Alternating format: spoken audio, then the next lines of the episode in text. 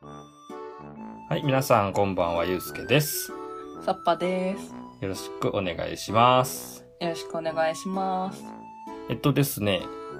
前回がコンポコ。はい。その前はエスパーマミのマミちゃん。はい。っていうことでね、ずっとエスパーマミシリーズをやってるんですが、はい。大事なキャラクター、忘れてましたね。いや、忘れてはないですよ。多分ね、あの、そのうち話してくれるんじゃないかなって多分ね、聞いてる方もはい、うん待っててくれはったんじゃないかなと思いますけども、はい。重要人物、高畑さんっていう人がいます。はい。これね、結構、あのー今までの紹介にも出てきたんですけども、うんいわゆる、まあ、インテリキャラなんですよね。頭がいいんですよね。うんうん。うん、そうですね。あの、F 作品の中で言うと、頭のいいキャラクターって、例えば、出来すぎくんとか、はいはい。うん。あと、キテレツ大百科っていう作品の主人公の、キテ栄一くんっていう子もすごい頭がいい子やねんけど、うんうんうんと、並ぶぐらいの賢いキャラクターなんですよ。うん。はい。うん。なんで、割とおてんばというかおっちょこちょいなまみちゃんと、うん。 んあとまあすごいキャラの立ってるね、狐のようなタヌキのような、犬、犬ね。キン犬ク、ね。キンク、うん、キンクね、これ。 はいはい。コンポコと並んで、はい。まあ大事なことをまあ解説してくれたりとか、うんうんうねいざという時にこうフォローしてくれるようなキャラクターっていう感じなんですけども、ん。はい。結構あのー人気の高い高畑さんっていう人について今日はお話をしていこうかなと思っております。はい。ね、どんな話が出てくるか多分、あの、ワクワクしてる人もいると思うんですけども、結構ね、うん。あの、まみちゃんの時もそうやったんですけど、はい。この作品、登場人物、主要人物そんなに多くない分、うん。一キャラにつき、こう掘り下げる角度が結構あるというかね、うんうんうんうん。頭がいいだけじゃなくて、こんな面もあって、こんな面もあって、みたいな。うん。そんなところもね、あるので、はい。まあ、同じくこれを聞き終わった頃には高畑さんのことがもっとね、好きになるんじゃないかなっていうふうにうん。思ってますので、はい。ぜひお聞きください。はい。お願いします。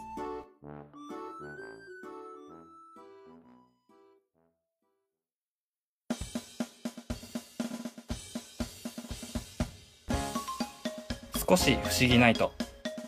この番組では藤子 F 不二雄先生の少し不思議な物語について楽しくおしゃべりします。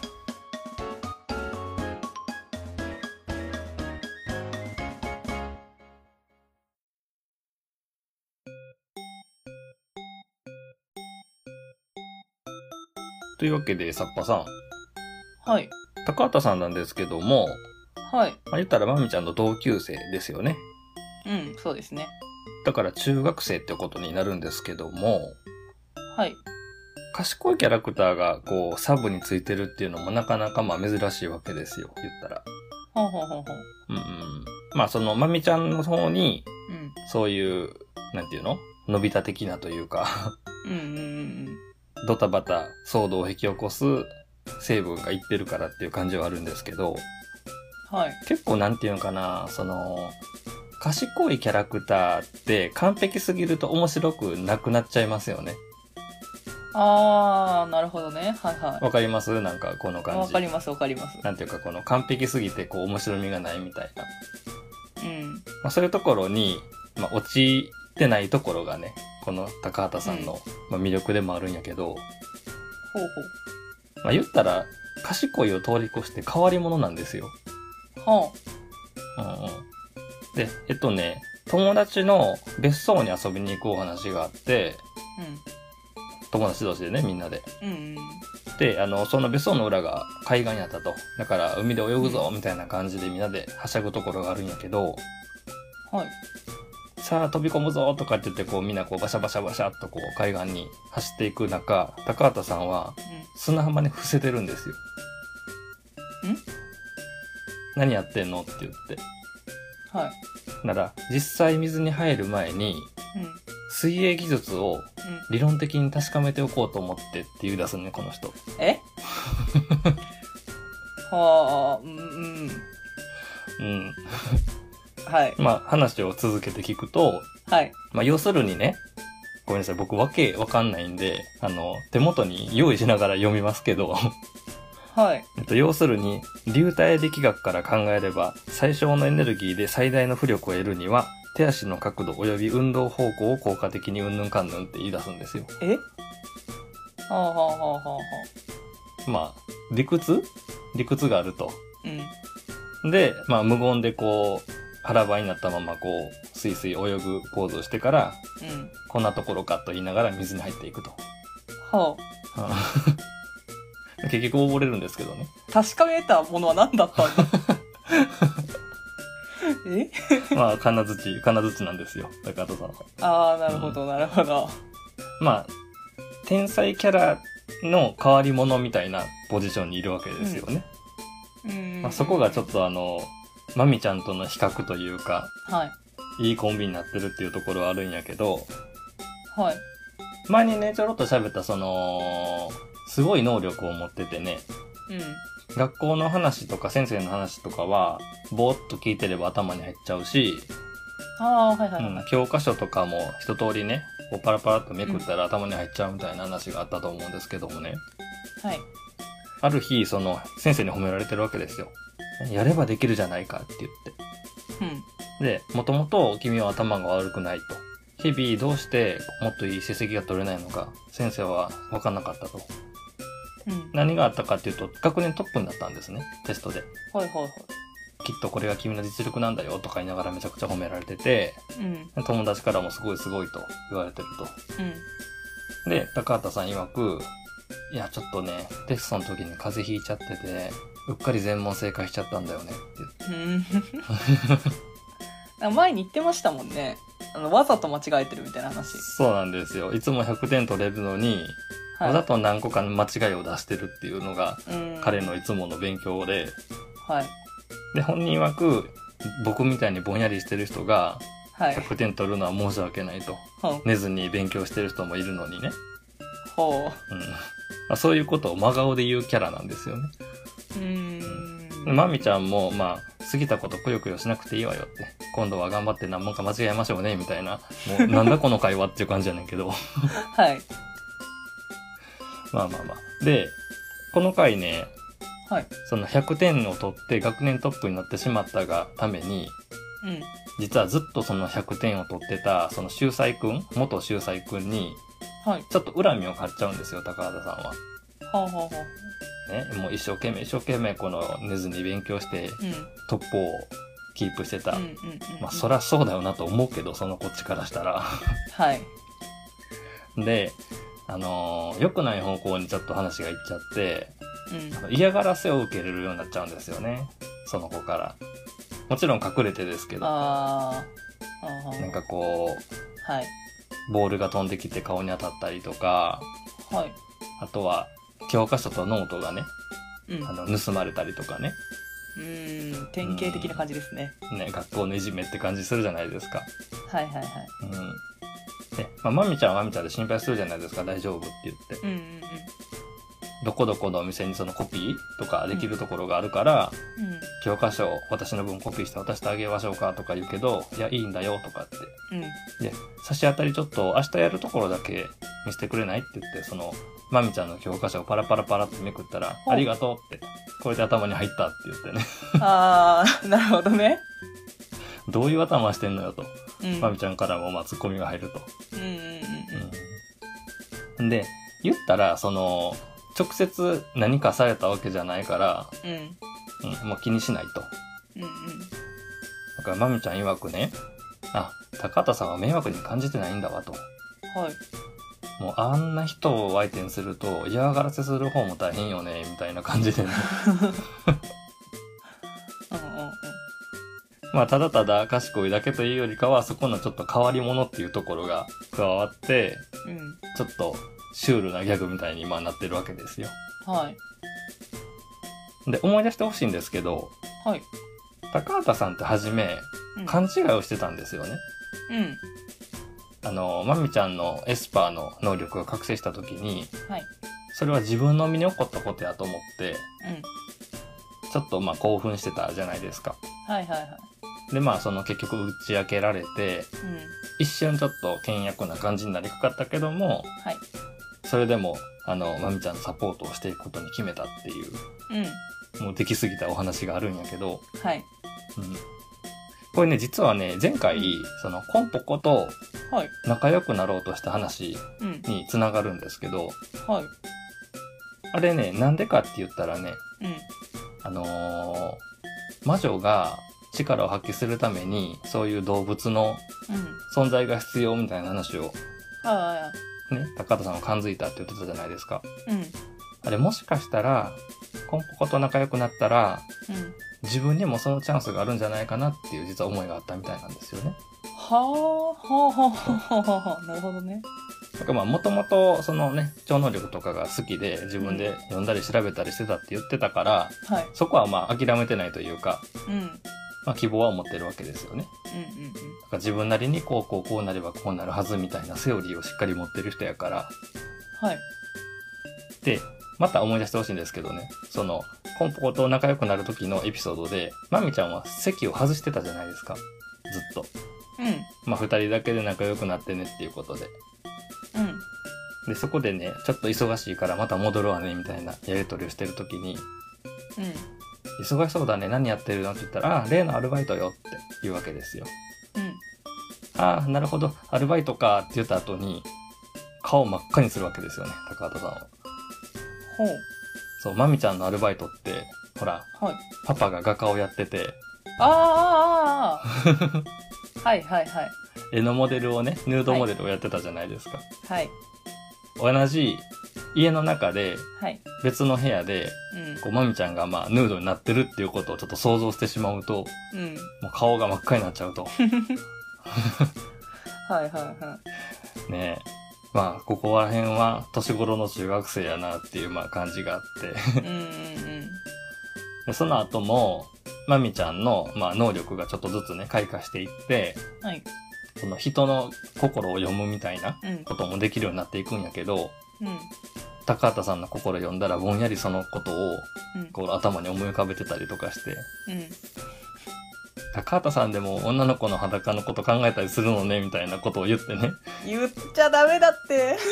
やめてくれ みたいな 内緒にしてあげてよもう思春期のね、はい男子の頭の中を覗くなんてなんてことをするんだとはいはいはいあとこれがねあのーちょっとどういうことなんか僕にも分かってないんやけどはい高畑さんのビジュアル見た目っていうのがねうん登場した時はもう普通にそこら辺にいるような男の子の姿をしてたんやけどはいあの連載期間も長いしうん初めと後半とかでその絵のタッチが変わるって漫画でよくあるじゃないですか。うんうんありまあますそれの影響なのか分からへんけど後半すっごくふくよかになっていくんですよ高畑さんがはいは あれこれ初めの巻と後半見たら同じ人って思えるぐらいいうん見た目なんていうかなまあアニメとかではいエスパーマミを見た人とかは印象深いと思うんやけどうんまあほぼジャイアンですよね体格的にははいはいはいはいもう顔は整ってるんだけどねうんうんでまあまああのーある時まみちゃんが高畑さんのとこに行ったらこう、はい庭でバットを素振りしてるとほでなんかこれ日課にすることに決めたんだとかって言ってううん一生懸命振ってはるんですよねはいでちょっとお腹出てきたんじゃないのとかって言われたらうん親父譲りなんだよとかって言ってるシーンがあるからもしかしたらまあまあこれも思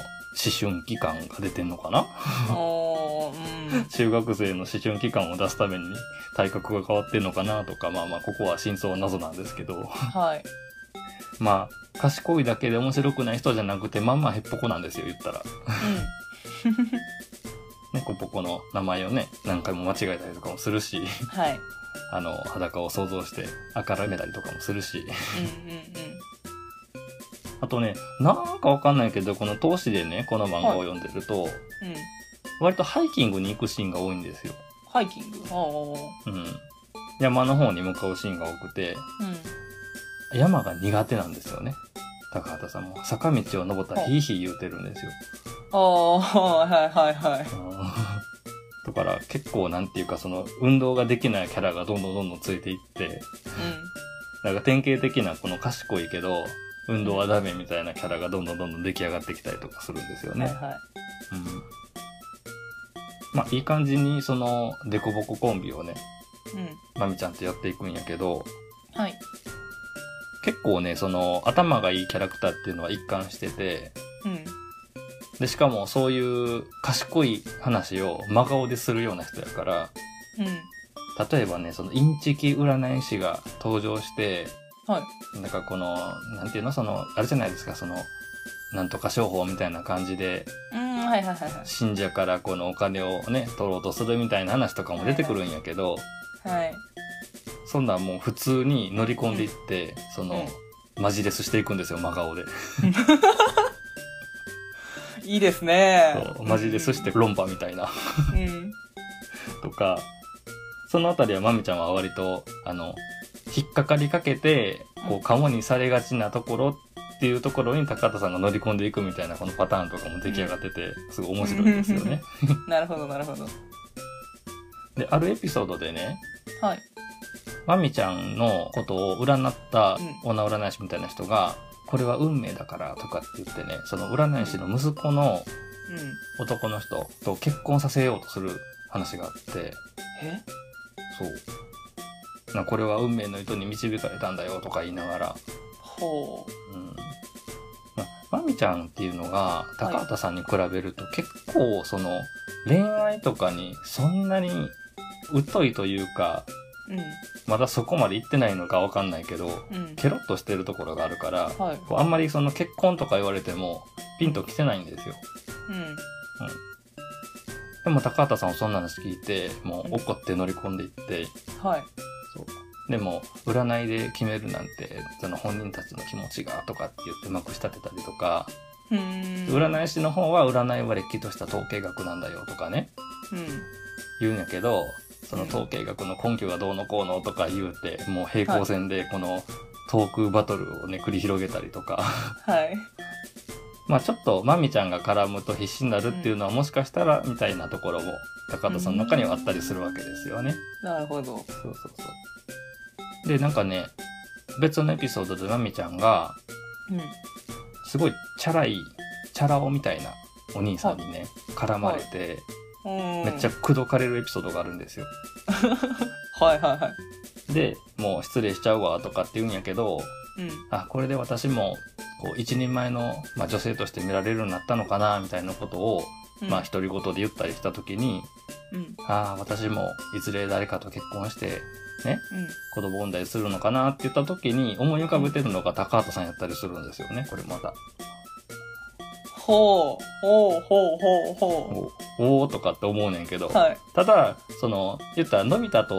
静香ちゃんみたいな、うん。あんな決定的な描かれ方はしてないから別にこの2人がどうっていうのははっきりは書かれてないんですけど、あ僕が見る限り高畑さんはまみちゃんは異性として見てますねー。うん、うん。完全に、まあねそのねヌードであからめたりとかいうのもあるからはいはい。ただね、まみちゃんの方はね、あんまり深く考えてない感じがあるんですよね。あー。なんか、その、友達の延長で、はい。なんかこう、そばにいる男の子を思い浮かべてみたいな感じがあってう、。なんともかんともその恋愛っていうんうん。形で見てるかって言われると微妙な感じがすごいする。うん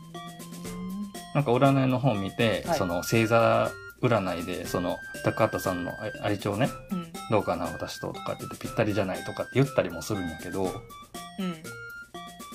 結局それだけで終わりやったりとか、うん。まああのそのチャラ男みたいなうん相手をまあ最終的には懲らしめてねはい。よそでいっぱい女作っとってそのね女性たちがうんうんうん。全員登場してもう取り囲んでみたいなことになんねんけどはいはいはい。自業自得でね、うん。まあ、一件落着した時にまみちゃんもポロッとね、あ高畑さんのやぼったい感じが懐かしいわとかって言ったりすんねんけどおうおうおうおうおう。まあまあまあ中学生のね主人公とそのうん。友達の、ね、男の子っていうのを書いてるからそういう話も入ってくるんかなっていうところが一つ特徴、なるうほど、ん、ただ決してはいあの恋愛ものではないから、うんまあ、パートナーというかうんエスパーとそれを支える、まあ、コーチじゃないけどアドバイスする人みたいなところからは全然抜け出さないんですけどね。うんだからねううんーんまあまあその繰り返すようにはいあの中学生のキャラクターたちっていうのがまあまあ珍しかったりするんでうん他の作品では見られないこういうキャラクター同士の関係みたいなのがまあ出てくるよなって感じですよね。なるほど基本的にはあんまりねその嫌味な面とかはないんですよ。本当にこのはい誰もが好きになるような高畑さんはっていう感じはすごいするんやけど。うん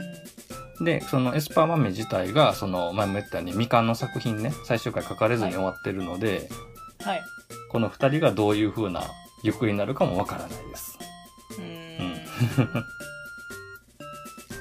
ただもういつも当たり前に一緒にいるしはい出かける時も一緒やったりするしうんこういう作品をね今はいちょっとこう見た時にうんこの読者はこの2人をどういう風に見るんだろうなっていうところもちょっと面白さの一つかもわからないですなるほど、うん普通にだってあの桜家のパパママにも受け入れられてるからねはいはいはいはいそうですよね一緒にご飯食べたりもしてるし、うんうんうんまあ、そんな感じでねメインキャラクターのはいまみちゃんとコンポコと来て、うんまあ、高畑さんのお話を今日はさせてもらいましたはいはいありがとうございますありがとうございます